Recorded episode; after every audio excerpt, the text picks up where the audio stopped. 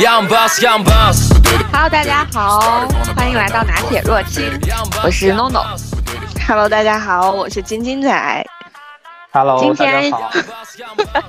什么？今天有一个，对我还准备介绍一下你，虽然我都跟你不熟，但是 礼仪还是要有的。今天我们又请来了一位嘉宾，而且是一位男性嘉宾，嗯，是金金仔的朋友，金金仔介绍。那行，我本我本来以为这个是要自我介绍的，所以我就准备了一顺其然趴自我介绍不是不是不是不是，我是跟着你们一二三的节奏去往下进行的，结果发现是要有主持人介绍是吧？呃，你没事没事。咖位一般有咖位的都还是需要主持人介绍的。好 对对，呃，行吧，那你就自我介绍吧，火火哥来。啊，火火哥，这个嗯火火哥和金金仔是比较搭的，从男女的五行走关系开上来你是说，你是为了故意克我了吧？不，你这个你就不懂了啊，这个嗯这个这个这个是正的，这个是正向的关系。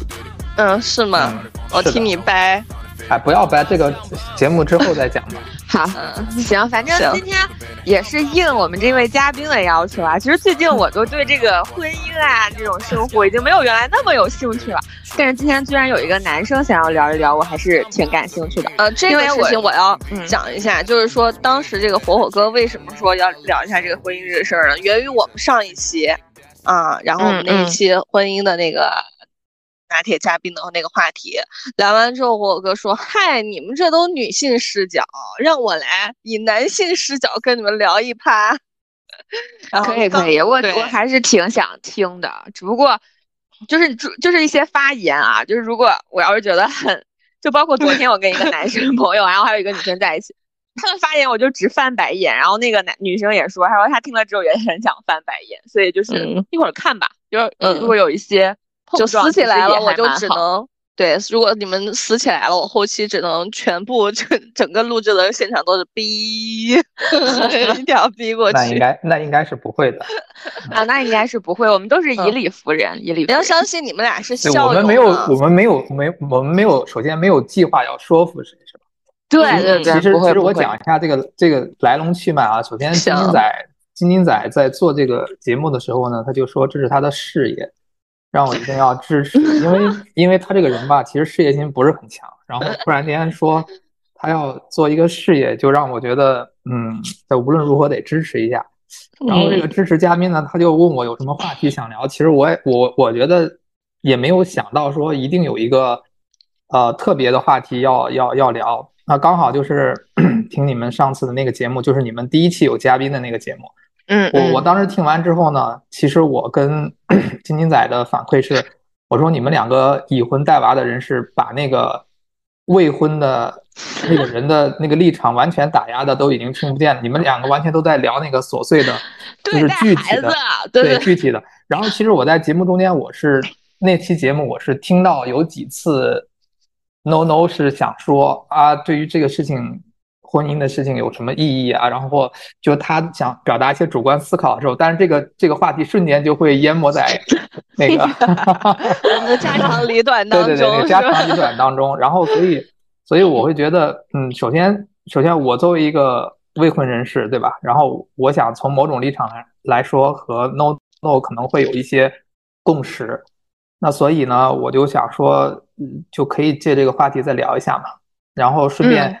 顺便去，就是因为你们节目一直都是女生为主，而且基本听下来的观点都是女生向会比较重。然后对男人的理解呢，嗯就是这个这个社会上除了直男就是渣男，然后那种 那种所谓的负责任的男人呢，其实其实不存在。其实我想说，这个可能也是略微有点片面，是吧？嗯，然后就是大家可以可以就是开拓一下视野，因为有的时候，当你嗯对一件事情的看法就特别具体到细节的时候，其实你嗯会你会丧失很多，就是嗯，就是你会对这个范围就变得很小嘛，是吧？然后你不能从一个更更大的呃维度上去思考一些问题，所以我觉得还是可以聊聊的，甚至这个事儿还是能聊出一些深度的，是吧？你不管怎么说，你的这个开局确实让我觉得男生和女生很不一样。嗯你，整通就是特理性，纯理性。那我跟你们分分享一下今天就很有意思的一件事儿，就是也是关于婚姻的，刚好是我中午接的一个电话。嗯，然后呢，我之前不是疯狂的想谈恋爱，想就是有段时间就是想谈恋爱，想结婚嘛。嗯，然后我就杨丽是吗？我就咨询过我们这儿的一个相亲机构，然后当时呢就是有留过电话，但是很久他都没有联系我。今天反正隔了很久了，还给我打电话，他问我，他说你最近谈恋爱了吗？我说没有啊。然后他说你家里最近有给你介绍吗？我说也没有。他说我这儿有一个小哥哥，你听一下，看你有没有兴趣，想要认识一下。我说好，你说。然后他就开始说啊，这个男生呢，他是一个老师，然后呢，他家里有两套房子，然后呢，他你介意老师吗？你怎么怎么，就要诸如此类。然后就打断他，我问他，我说他长得好看吗？然后那个，然后那个打电话的人他就愣住了，他说 长得很正能量。然后，然后我说哦，那就是不太好看的意思嘛。然后我就说那他有多高啊？然后，因为他一直在介绍他的条件，然后我就打断了他。然后他说他一米七五，然后我说那好像有一点点矮。然后他说这还矮啊？然后我就问他他胖吗？然后他说反正不瘦。然后我说啊不行不行，我要特别特别瘦的。就是当我问完这一趴了之后呢，这个这个红娘老师估计有点 无语，然后他就跟我说他说 小姐姐，你有没有想过要降低一下自己的标准啊？就是随随着这个时间的推迟。然后我就跟他说：“我说没有哎，我反而越来越挑剔了。”然后电话那头都沉默了。然后我说没有哎，我就说随着这个，我越来越就是知道自己想喜欢什么样之后，就越来越挑剔了。这个不可能降低标准了。然后他说：“他说那你喜欢这样的还挺少的呀。”我说：“对呀。”我说：“所以你就给我找这种又高又瘦又帅，声音又好听，然后这个。”啊，见解呀，这个认知啊，都还比较好的男生。他说：“那暂时还没有。”然后我说“ 然后我说好，那今天就不聊了，就 也不用见面。”他说：“那你没说，哎，大姐，那你库存不行啊。”他说：“这样的没有，就是你当你发现，就是就是当你真的去摆出你就是期望那个样子的时候，人家也会很明确的告诉你，你期待的这个样子的时候是没有的。然后人家也会告诉你。”你随着这个年纪的增长，你就不不想着要降低一点标准吗？然后我现在想，我就非常坚定的觉得，我不可能降低了，就是我一定会越来越清晰。然后，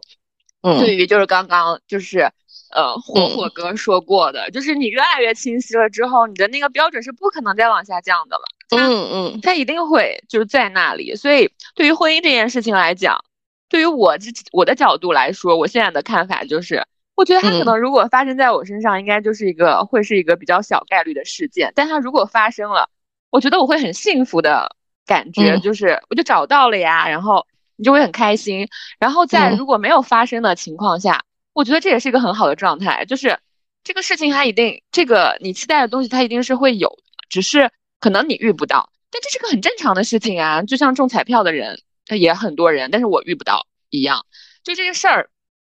我现在这样想了之后，我就觉得挺好的。就是遇不到的时候，你就开开心心的，就是做自己想做的事儿。然后如果遇到了，那该是个多幸运，就是多好的一个人一个事儿啊。所以我现在对于婚姻的这种感受吧，我就是觉得它是一个很美好的东西。但它发不发生在我身上其实无所谓了。然后我对它是有要求的，大概现在就是这样的一个态度。所以说，其实每个人一开始的那个婚姻观就不同嘛。就像这大姐和你的婚姻观，那肯定目前为止是天差地别的，完全不同的，是吧，火哥？嗯，是的，完全同意。首先呢，就是这个事情你要怎么去看待它的意义呢？就首先是说你应该怎么去看待它。就像刚才那个大姐，就是她首先一点和你的生活环境完全都不一样，可能她对婚姻的。就是认知和定义和你是不同的，那么就会产生就是很大的差别。就是这个东西它源自于你怎么去定义这件事情。那那那我就想说，就是那一件事情的定义，它肯定是有一个有一个客观的一个基础嘛，对吧？然后但是但是我我在后来去思考这件事情的时候，我就发现一个有点嗯怎么讲呢？就是有点荒诞，然后又有点但是又很现实的一个问题，就是首先。对一件事情的客观定义是否是是它确实存在吗？就对婚姻这件事情，因因为因为那如果按照我们的那个正常的理解来说，它的客观定义那无非就是一个法律定义和一个社会认知，对吧？然后那那首先在法律定义这个最严谨，应该是对它有一个客观的描述的时候，你会发现就是一个就是它是一个不完善的，因为在法律里面它就有事实婚姻和法律婚姻的这么一个分分别，嗯所以嗯。所以也就是说，其实这件事情在它最应该具备官方权威性的定义上来说，它其实也不能很好的去分别，因为这个就社会就牵扯到一个就是社会认知的问题，因为嗯。就是中国的环境，其实大家都很清楚，就是很多地方，比如说一些小地方，他是觉得领不领证是无所谓的，你们两个人只要在一起生活，然后反正养育孩子，然后那个村里的七大姑子八大姨都认可你们两个是两口子，那你们不管是不是领证的夫妻，那从就是大大家社会认知的角度来说是没有差别的，而且在这种情况下，那假设说牵扯到一些法律的一些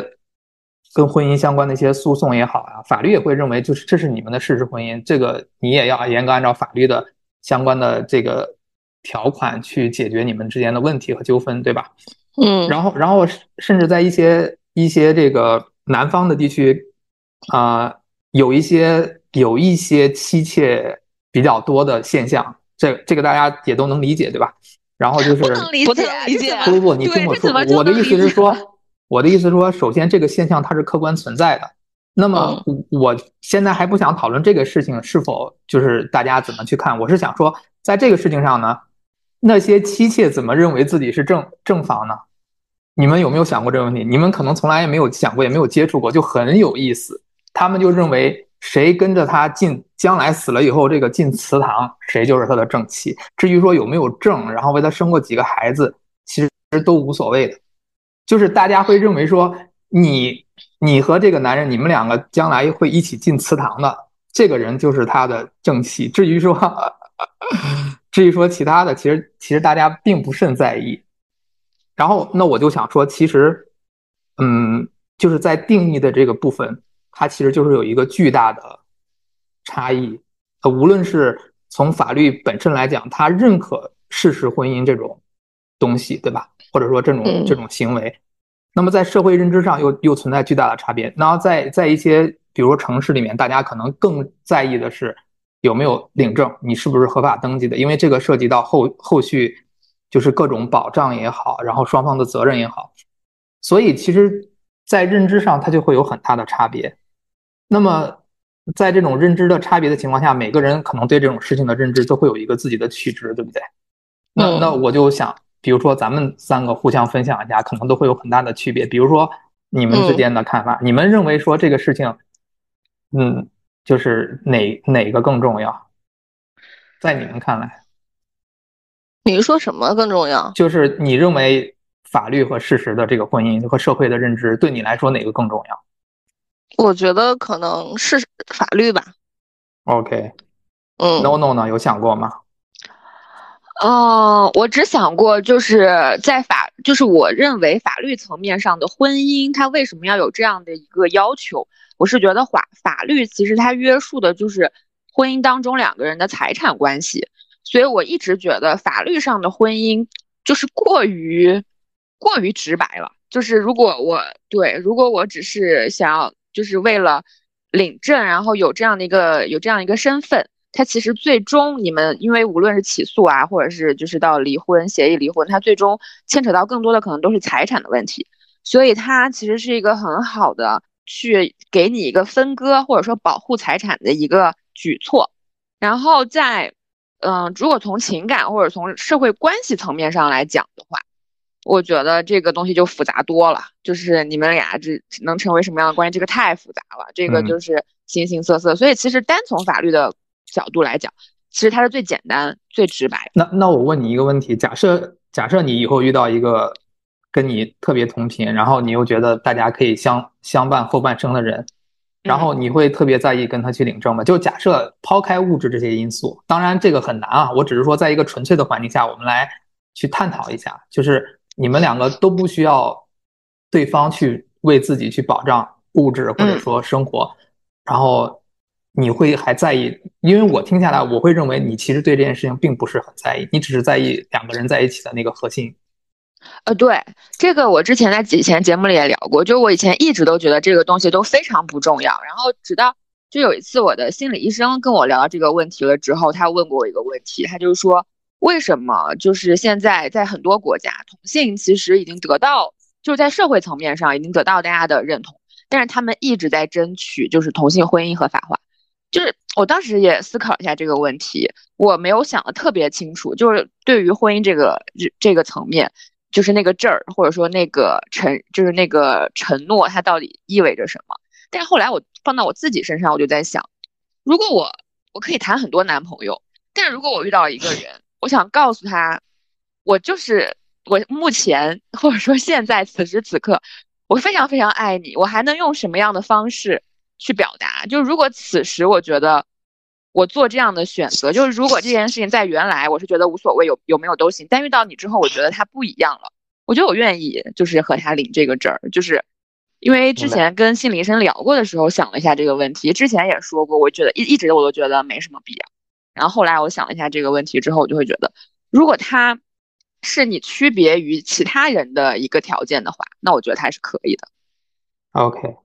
那那那我也简单说一下，我我可能就更极端一些，比你这个就更极端。就我认为，在我的目前的价值判断里面，就是现在所谓的领证，其实就是纯粹的物质，甚至更更具体一点的话，就是在之前来讲，可能是需要就是孩子他需要有一个合法的身份，因为对对对，这是最重要的一个问题，对吧？对对对，没有办法去替代的。但是但是但是呃。应该是去年还是前年，我好像听到在人大会上有人有有有提议说，就是呃单亲这个就是单亲的家长可以上户口，对对对，可以给孩子上户口。就我觉得这是一个很重要、很人性化的一个变化。那那如果这这一项也可以被替代的话，在我看来，这个东西就没有什么价值。就是我对就所谓的，因为因为因为我刚才谈到了，就是我首先认为所谓的法律定义，它就有存在巨大的模糊空间，它就不是一个没有办法去明确定义的东西。那这所以，在我看来呢，这个法律上的意义，对我来讲，确实就可以说是微乎其微。那那那，所以你看，就我们只有三个人对这件事情，就有一个价值取向就会有一个非常大的不同，对吧？我是比较这个比较极端的，然后 NONO 呢是偏向这个啊，然后应该说是三七或者或者二八这种感觉，是吧？然后晶晶晶晶仔那肯定就是就至少那边要六到七吧，我觉得是吧？嗯，对，因为我以前就是说，在比较理想的时候，嗯，你如果问这个问题，我肯定会觉得事实更重要。但你现在问我这个问题，我觉得法律更重要。这就是被社会毒打过的，被社会毒打过的效果。太夸张。嗯，哎，那那那那火火哥，你觉得呢？就是为什么？就是。同性，他们即使得到了，就在很多国家，他即使得到了很多认同，他们也尊重，但是他们也一直在致力于他们的同性婚姻合法化。就是，嗯，这个事情，我觉得，对我觉得它不只是因为情感上的问题。明白这个问题呢？首先，我要声明，我不是这个群体，是吧？我只能站在旁人的角度去表达。咱咱也不懂，咱也 咱也咱也不知道，是吧？但是呢，就是站在旁观人的角度，我想就是大概可能有那么几种吧。第一种呢，就是纯粹是为了为了所谓的平权而平权，因为这个大家也知道很多，对吧？然后然后为了政治正确，这是一种嘛。然后另外一种呢是，确实他们在没有保障的情况下，可能也会就其中也会有弱势那一方受到很大的伤害，但没有办法去保障，对吧？呃，然后。我我想这可能也是具体的一个问题。那其他第三个呢？那我我那我就觉得，呃，纯粹就是说，可能就像你说的，人家两个人也想也想合法的去登个记，然后把这个名字载入史册，是吧？然后有一个有一个这对文本上的象征，然后就法定了我们的身份。那可能对这个追求平等的话，也许会有一些。不一样的帮助吧，我只能想到的就这几个方向。嗯，哎，那我想问你一下，就是，其实这件事情，其实对于安全感来讲的话，就像之前也跟晶晶仔聊过，就是它其实它是有很大的加持在里面的。嗯，那你你你对安全感的需求不强吗？给的封口不会让我兄弟受气，不谋小财，眼里只有厚利，内心装着包子胆，但，长得特别秀气。Be rapper, be idol, be amazing boss，那些以前不敢想的也爱 get it though。这一周的收入换成两根项链，演出完之后一定要喝个够。Hit me in my area。OK，我我们正好这个话题就可以顺着这个去往下去进行嘛。然后那那就是说，第一趴就是我我就是第一个小节呢，就是我们在聊它的定义，对吧？然后大家对、嗯其实这个事情就是一个思考嘛，就是你你也可以回头自己去想想，然后这个定义到底你怎么去遵从，对吧？你个人主，因为定义是客观的，它无论是法律也好，还是社会的认知也好，它是大环境和这个这个文本去定义的。那嗯那主观的取值范围就决定了你自己怎么去定义这件事情，对吧？那有了这个定义的角度，我觉得它就是人去定义一件事情的时候，它会分几个层面。那么第一个层面就是意义层面嘛，意义层面就是意义层面，我认为它最大的一个一个一个一个特点就是它是没有办法被替代的。就是它首先这个里面就包含几个东西，就是第一个是象征性的东西，就是金金仔说的一句话让我非常印象深刻，这也是我对他的了解，就是他会讲说，我的家人就要求我必须要完成这件事情，如果我不完成，我看到我的妈妈她的那种精神状态，那是我没有办法接受的。但是对于他的妈妈而言，没有他结婚之外的任何一件事情可以去替代这件事情。那么这个这件事情对他而言就是一个象征性，就是我完成了这件事情之后，就象征着这个可能在他妈妈的这个定义里面，他的人生是完整的，或者是怎样的，或者说他成熟了，或者他成家了。这个象征性他没有办法被别的另外一个具体的事物去替代。嗯所以这就是这就是首先第一个就是你你你从主观定义上来讲，就是你有没有这种不可替代的诉求和象征性。那么安全感也是一个很重要的，对吧？然后就是安全感，那说我们除了结婚，我没有办法从其他的任何地方找到相同的安全感，那这件事情对我来说就没有办法去替代，那我就必须要完成这个婚姻。然后，然后有的人是会认为说，我要成家再立业，我如果没有成家，我认为我没有办法去做事业。然后有的人会认为说，那我有了婚姻，我的人生有了婚姻和孩子，我的人生才是完整的。那这种都是象征性意义上的东西，就是你已经在这个你你的成长和认知过程里面赋予它了一种赋予它的一种象征性，那这种象征性没有办法被替代，对吧？包括包括你的压力解脱，就是你也没有办法找到其他的方式去解脱这种压力。那所以说，这几个这个时候，它可能就是相对来说，你的必要性就会就会有点高。就我认为啊，就是首先我认为你要你要去评估自己是否需要这件事情的时候呢，那这是第一个要考虑的，就是你有没有就除了它之外没有办法去解决的，对吧？然后这是第一个部分，就是是在意义这个部分。然后它比较抽象，但是就没办法被替代。那第二个部分呢，就是功能性。功能性呢，其实它最大的特点，相对于这个意义性和象征这些东西来讲，就是它是有可能会被替代的。比如说，那那功能性无非就是具体化，就是第一个，它给你提供了一个感情的情绪价值，嗯，对感情的一个保障。那它可以提供给你一个物质的保障，对吧？有些人，那这个确实不排除社会上是有这样的人。对吧？无论是嫁入豪门也好，还是说希望通过婚姻 改变自己的阶级，这都是有的。嗯，甚至一些底层的，他仅仅是为了可能找一个能养活他的人去选择婚姻。嗯，其实我觉得需求导向是一个很明智的、很明智的这种导向，就是我是很赞同，就是大家在做任何任何选择，比如说进入婚姻或者不进入婚姻，你先搞清楚自己的需求，然后按照需求导向去做。只要你能够很清楚自己的需求，我觉得都很好。就是嫁入豪门也好，或者改变自己的生活也好，对的，我觉得是个我打个岔，我打个，岔行吗？嗯、就是就是聊到现在吧，就第一趴快结束了，然后我心中一直留着一个疑问，就刚刚火火哥说到什么，就是就是婚姻过程当中这几年也给他了一些压力，来自家人的、朋友的，还有他恋爱对象的。不是，那你恋爱对象给你这种婚姻的压力，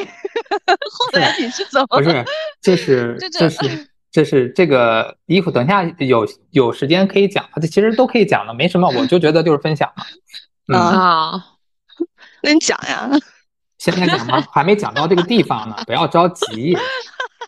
节奏节奏。呃，行，那刚刚诺诺问你那那个安全感这一趴，你是也是必须要通过婚姻来获得这个相同的这个安就是全感吗？就是我的意思是，就是这是一个需求分析啦，就安全感嗯是需求、是需求其中的一个重要的考量方面，对吧？嗯，就是嗯你首先要去，就是去自我去评估一下，嗯然后那安全感如果是你特别必要的，那你就只能通过这件事情来完成。嗯你是吗？我不是，我啊从来在这方面我从来没有，就是我没有任何安全感的缘由是要通过婚姻来实现的。就我认为婚嗯姻对我的安全感没有任何影响，它也不会让我更有安全感，也不会让我更没有安全感。那你在非常喜欢一个人的时候，你会有失控感吗？那当然会有了。那如果这个都没有，那就恋爱也没法谈了呀。对啊，那不你会那不就直接看破红尘了吗？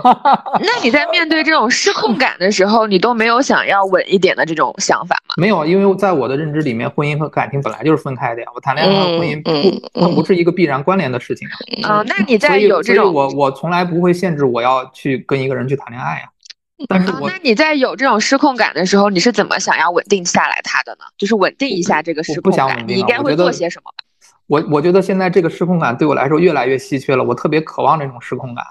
我为什么要我为什么要去控制它呢？嗯我的意思就是，对我能明白你说我，嗯因为我跟你一样，我也很渴望这种失控感。但是人的下意识就是在你失控的时候，就比方说我们坐云霄飞车的时候，我们虽然享受那种刺激，但是我们会闭眼睛啊，会喊啊，会怎么样？就是你是会做出一些反应来，来平衡一下的，而不是嗯就是对，就是那是本能，就是当嗯你会有一点害怕。就是很喜欢他，会有一点这种失控感的时候，你会有一些本能的反应，会想要，比如说你会跟一直跟他讲我很爱你啊，我怎么怎么样，这就是本能的反应啊。就是你是什么样的反应呢？因为因为我是就是属于那种那种比较极端的理性派，就我会把很多事情分得比较开，就是分得比较开的结果呢，就是其实就是我特别失控的时候，我也不会想到说我要跟这个就是这个他不会自然条件反射的想说，哎，我要跟这个人下一个下一趴是结婚，就没有这种想法，就这两个事情在我本来就是挺分离的，就是我、嗯我因为我不认为说就是两个人喜欢失控，那我最大的最大的就是冲动就是说两个人就天天想在一起嘛，我觉得这是这是最本质的，就就想腻在一起，对吧？或者或者想黏着，或者说你你你无时无刻就想知道这个人的状态，对吧？嗯然后这是这是喜欢一个人的表现。那那这种情况下来说，通常当你就是你所谓的控制，我认为应该是在这方面去控制，就是当你觉得你现在这个状态不太适合去恋爱的时候，或者是你觉得呃这个人也好，或者这个时间节点也好，或者是你自己的状态也好，那这个时候可能并不是一个很很适合去恋爱的过程或者恋爱的对象。那么你想去控制去喜欢上一个人的感觉，我我应该理解的是，我觉得你应该想讲的是这一是这个层面吧？啊，我不是，我就是你哦刚刚说的那个，就是你很喜欢一个人的时候，你的那种失控感，你在平衡他的时候，你就想天天跟他待在一起。我我只有就这就我只有是一种，嗯嗯，这我就是刚才。我说的这个状态下，我会去控制自己。就是当我觉得我这个这个阶段可能不太适合去开始一个恋爱，或者说这个人并并不是一个特别合适恋爱的对象，那那就是无论是那就不用控制啊，那就不开始。不是，但是有的时候你你就是纯粹的原始吸引，那男女之间的吸引，你会觉得这个人很有魅力，然后哎，我能理解你，因为我之、嗯我今天想跟你聊的就是我之前听过一个男主播在输出这一段的时候，我当时非常生气。我跟 金英仔说过，就我很嗯少听男主播的播客，然后那一次是他当一个是一个男性主播当嘉宾，然后他就分享了跟你比较类似的观点，我今天居然也听到了。嗯就是当时他是怎么讲的呢？就是说，他和一个女生，就是当时可能就是 date date dating，然后呢、聊的也比较好之类的，对，然后晚上就发生关系了。然后第二天呢，他就觉得，他就他是这样说，他语气就是说，因为就是要体现就是对这段关系也比较负责嘛。然后当时也没有多想，就说那就先确定关系吧。好就就先当女朋友，然后他就说，但是后来就发现不合适，然后就分了。然后我当时我就觉得他的那种语气也好，或者是观点也好，我就有点生气。就是你刚刚也有提到，就是说一开始的原始吸引，然后到后面你觉得你在控制自己要不要跟他在一起，就跟刚刚那个男主播分享的一样，就是他觉得他好像跟人家发生关系了之后，第二天不说出一下要确定关系，好像就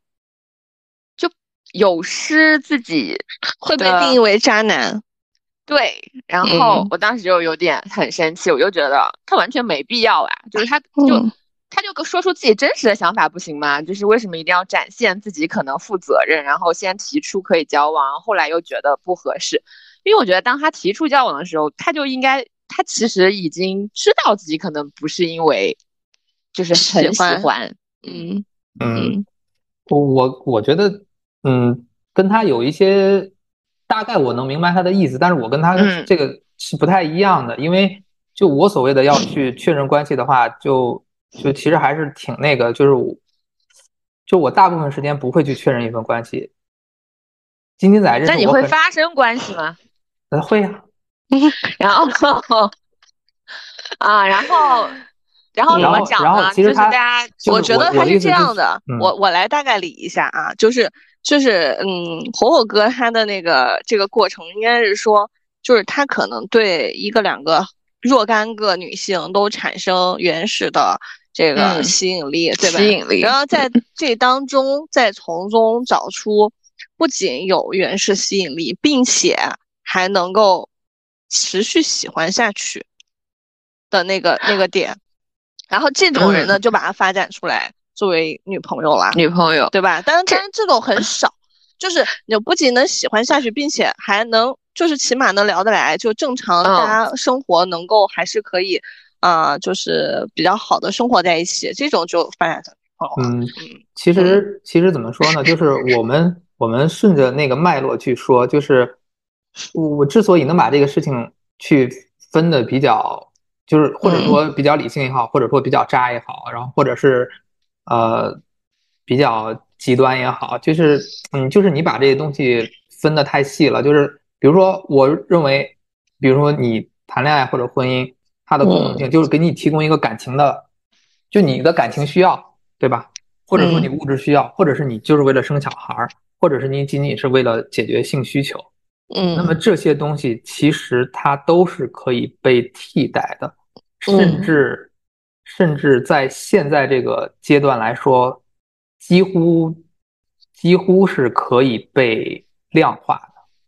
嗯，就可能感情稍微不那么容易量化一些。因为在在之前，婚姻对于很多人来讲，就是因为生育是一个不能被替代、不能被量化的事情。嗯嗯。但是现在这个社会发展到这个阶段，对吧？你说它合理也好，合法也好，国内不合法，可能国外合法。那么就是你想生一个孩子，自己的孩子，其实就是可以用去量化到一个用金钱去衡量的一个，就是你多少钱就可以生一个自己的孩子。就是当一切这个，当一切这些东西可以被量化的时候，就你会发现，你去思考它的这个时候的价值，就会有一些怎么讲？我觉得是有一些微妙的变化了。就是就是嗯，就是你原来你认为说，比如说我我特别想要小孩啊，我不结婚不行。那因为这个这个社会阶段变化了之后呢，就发现有特别多想有的人想要小孩，他会觉得。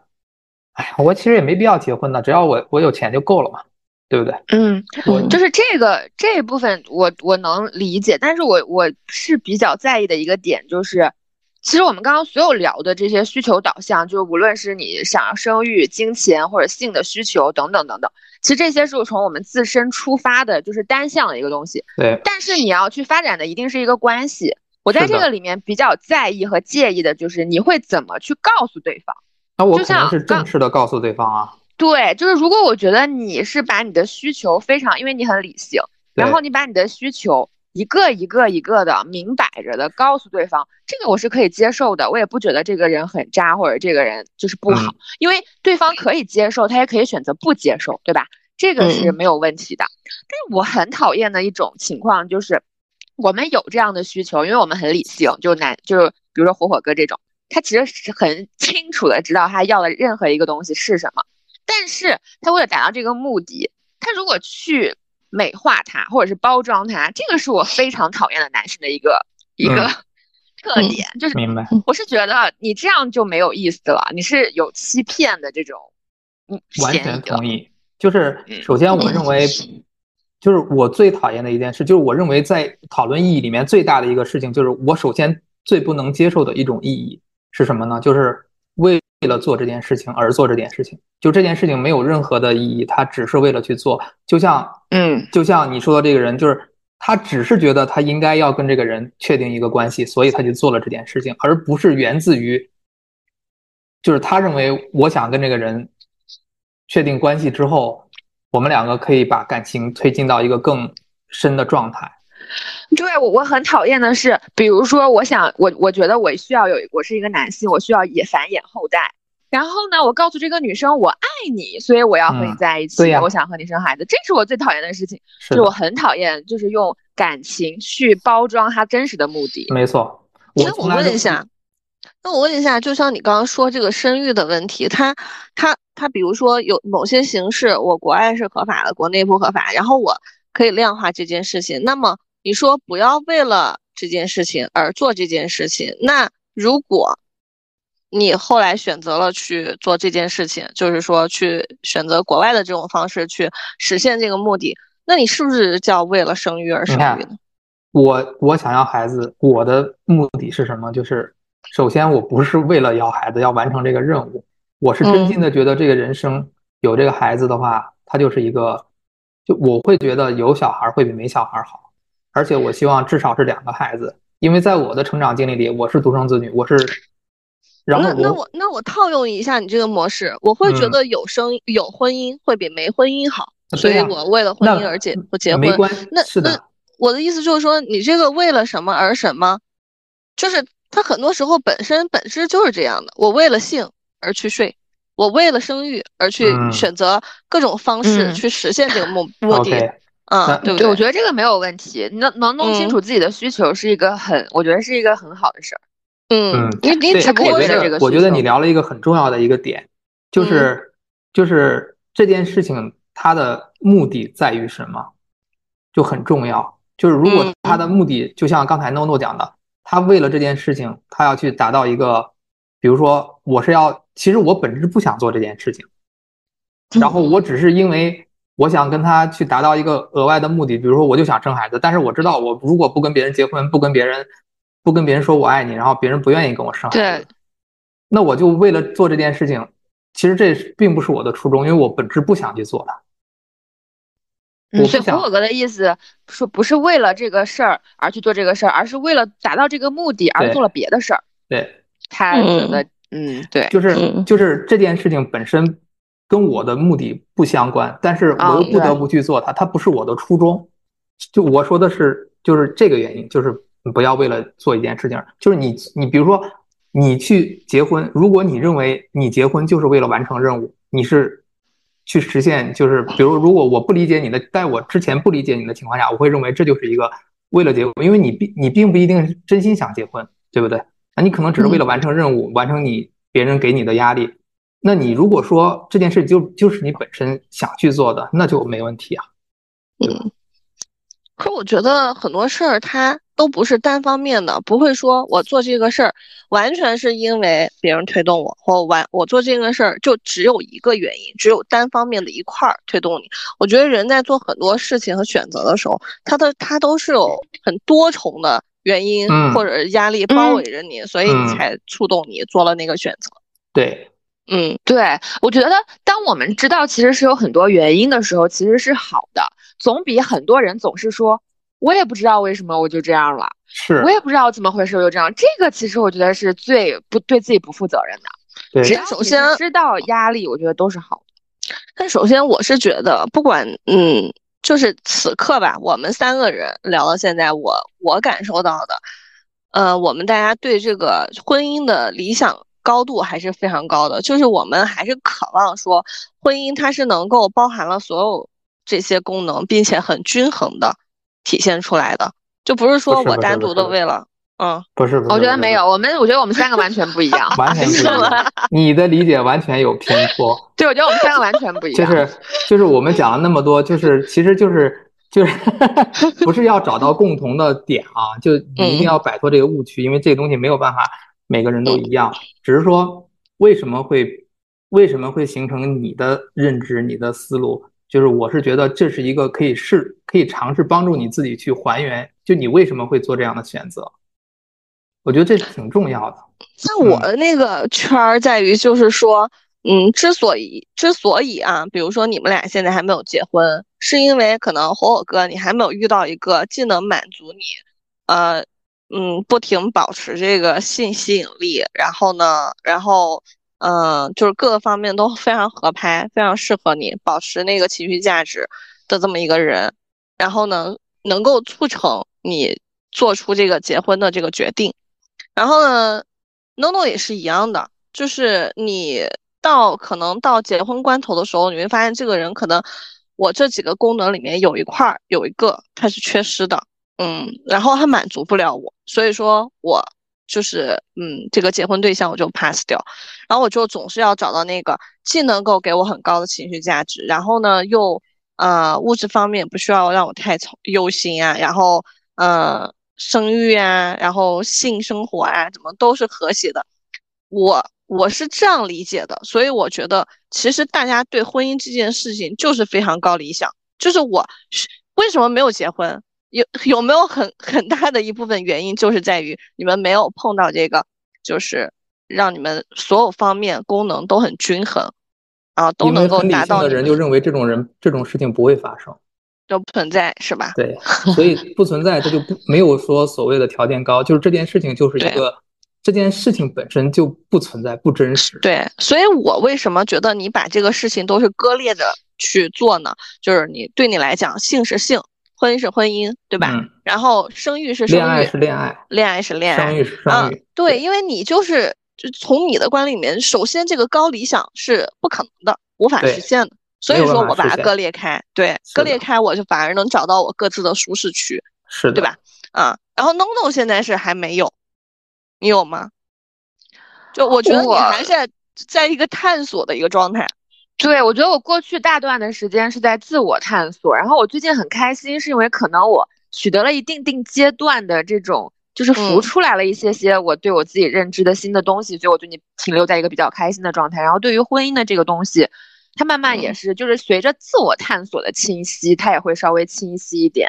然后所以，嗯，所以我想说的就是说，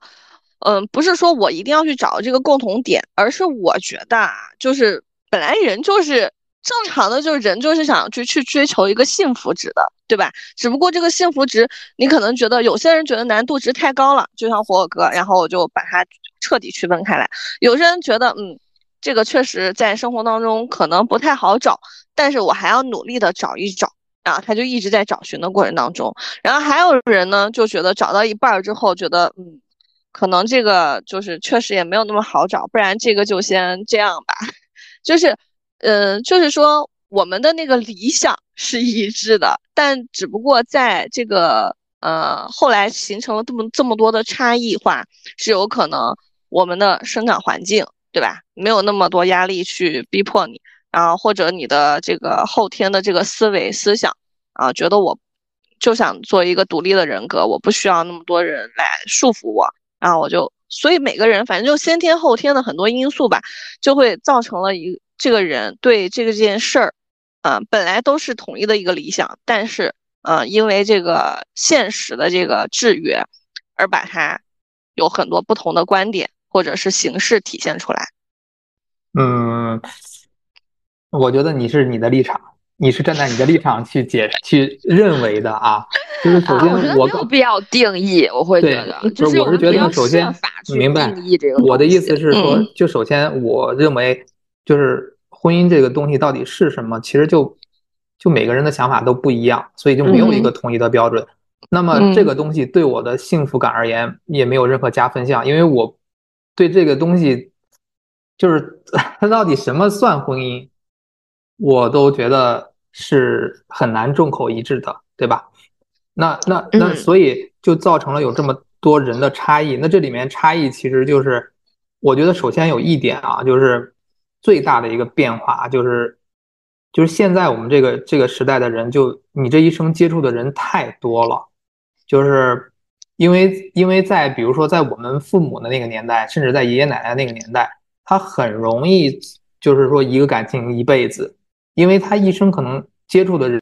相对比现在要少少太多了，就那个环境很简单，知道吧？没有摇一摇啊什么的，是吧？对。我想打断一下，就是你一会儿给我传授一下你接触到这么多人的途径。有时候我觉得我这件事情经常困扰对着 No No，对对对你知道吗？呃，我觉得这个事情其实就是就是，我觉得我我为什么就是之前说那个听这个节目，我跟我跟金金仔说，我说 NONO 的生活很简单，是因为我觉得啊、你们相对来说，其实就是你们你们跟这个商业社会接触的比较少，你们一这个世这个世界的就是商业社会是这个社会的，就是更就可以，比如说冰山吧，就是可能它是在下面的那边。你你上大学，你上大学，你一直就是，比如说你你会说啊，我除了谈恋爱，我都不知道该该该干什么。就我们上大学那会儿呢，怎么说呢？就是啊，反正没没在学校出的待的时间比较少，我们也没在学校住，我们都是在学校外面，就是就是就是租了一个租了一个很嗨的房子，然后我的妈呀然然后然后就是就是呃，反正反正周末每个周末都会有不同的人到就你看，你们俩是同一个学校的，但其实你们俩大学生活过的就是天差地别。不一样。对，啊但我也干了很多事，做了很多兼职，然后也挣钱，然后反正我觉得我也做了很多事儿，但我印象比较深的可能就是谈恋爱。你看嗯，你看，就比如工作而言，然后那那如果说你是嗯在一个相对怎么讲呢，比较商业化的一个氛围里面，呃，那你又你又是你又恰好是一个可能呃要出去和别人沟通的这么一个工作的职位，对吧？比如说一些商务的角色，比如说一些销售的角色，比如说一些呃做市场的，你可能一天，你每天要拜访的人，要联系的人，就是比如说你可能一天联系的人都是都是几十个，然后你一天见的人可能都是三四波，那你想想，你一年下来，你你你，但我觉得，等一下啊，但我觉得这种认识的人很多，和我们其实聊的这种认识的人很多是有差异的，它不一样，。但是但是但是你你跟很多人在共事的过程中，你会对这个人会有更深的了解呀，就是嗯，起码就我接触天然的那个量就很就是就是我不知道你有没有这种感觉，就是你会允许别人走入你世界的人，是不是非常少？是很少的然后。对，嗯然后至于其他的人，其实我都没什么印象，就对是我觉得就是首先一点，你对自己的感情要求也是比较高的嘛，对吧？然后呃，应应该情商也还 OK，就是所以你不会那么容易的去和一个人去发展一个关系，这关系不只是男女关系啊，比如朋友关系啊、，伙伴就是任关系那种边界，其实你是有的。对，从这一点上来说，我们应该是相似的。那但是我我是想说，就是因为这个社会这样的一种环境，就是可能每个人都是不可能每个人都像你和我这样的，对吧？那也就是说，他要面临的就是人要面临的选择，咱就不说诱惑了，是吧？比如有有句话叫说什么没有什么，呃，是没有什么就是诱惑不够了，那句话怎么说来着？这是啥话呀不？是，就我突有一句话然很想，我就听原想一个一个节目上，呃，不是一个电视上怎么说来，就是一个男人没所谓忠诚，就是因为他受到诱惑不够，对吧？就大概是这么一个意思吧。嗯嗯，就是嗯就是现在这个环境比当年那种，比如说生活也好，工作工作可能就是就是大锅饭啊，什么就是呃，在一个一个厂里。其实我我不知道你们那边有没有，我们小时候周边的那个有的那种就是国有的那种工厂或者单位，就是那就是一个小世有界。里面的人就是和里面的人结婚，和里面的人走在一起，然后就在那个大院儿里面生活。他们对对对，生活中有百分之九十八的时间都生活在那个大院儿里，几乎不太会出门儿，对吧？或者说他不需要出去，因为那里面啥都有，医院也有，学校也有啊，小卖铺也有，然后食堂也有，然后上班就在旁边儿，或者就是翻个墙，或者是走个门儿就过去了。那所以就是这种，就是你的你的范围就就和现在来比就差了很多嘛。然后，然后那你那个时候你可能选择是从一百个人里面去找一个自己喜欢，现在可能是从一千个人里面去找一个自己喜欢的，那自然而然你的选择标准和你的想法就不一样了，对不对？嗯，那我问一下你，你用你用那个社交软件吗？用啊，很多呀，啊我几乎你会都。在上啊，你会在上面找到就是真的和你聊得来的人吗？还是说其实基本上没有？就是首先我个人是不怎么设限的，就是我一定要在上面认识一个什么样的人，去发展一个什么样的关系，对吧？我就我本身是挺喜欢和人去打交道的，就是嗯我会嗯我会就是其实就就刚才我说，其实就是像你，你其实并不太会去和一个人去开始一去发展一个一个关系，但是并不一并不是说这种人他就不喜欢和别人交往，我其实就是挺喜欢跟人交往，我就喜欢见不嗯，那我同的人也是。我就喜欢见不同的人，然后听不同人的故事，然后看不同人的生活，然后然后或者说和不同的人有事业有可能有交集，大家去尝试去共一些事。就我个人是挺喜欢做这些事情的。那但是在这个过程中呢，就是你你选择的人是是不是那么容易就是随便就选的？就是无论是开始感情也好，还是合作伙伴也好，我是相对来说就是。嗯，就是怎么讲呢？就是我要跟生人见面，肯定是不是让人觉得哦，我挺挺挺挺怕生的那种人，是吧？但是但是就是那种你要想交心的也挺难的。嗯，那你这你就是其实你在关系当中，你是无论是开始还是就是过程当中还是结束，其实你一直是处于主导的，是吗？就是你会很理性的去做选择、嗯，筛选。就是就是怎么讲呢？就是只要在自己觉得可以去控制的范围内，还是希望由自己主导。但是有些有些就商业社会嘛，我也讲了，其实有些东西不由得你选择。就比如说你要跟某一个人做生意，那你要的东西只有对方有，那这种情况下，其实就你没有办法去主导一件事情，对吧？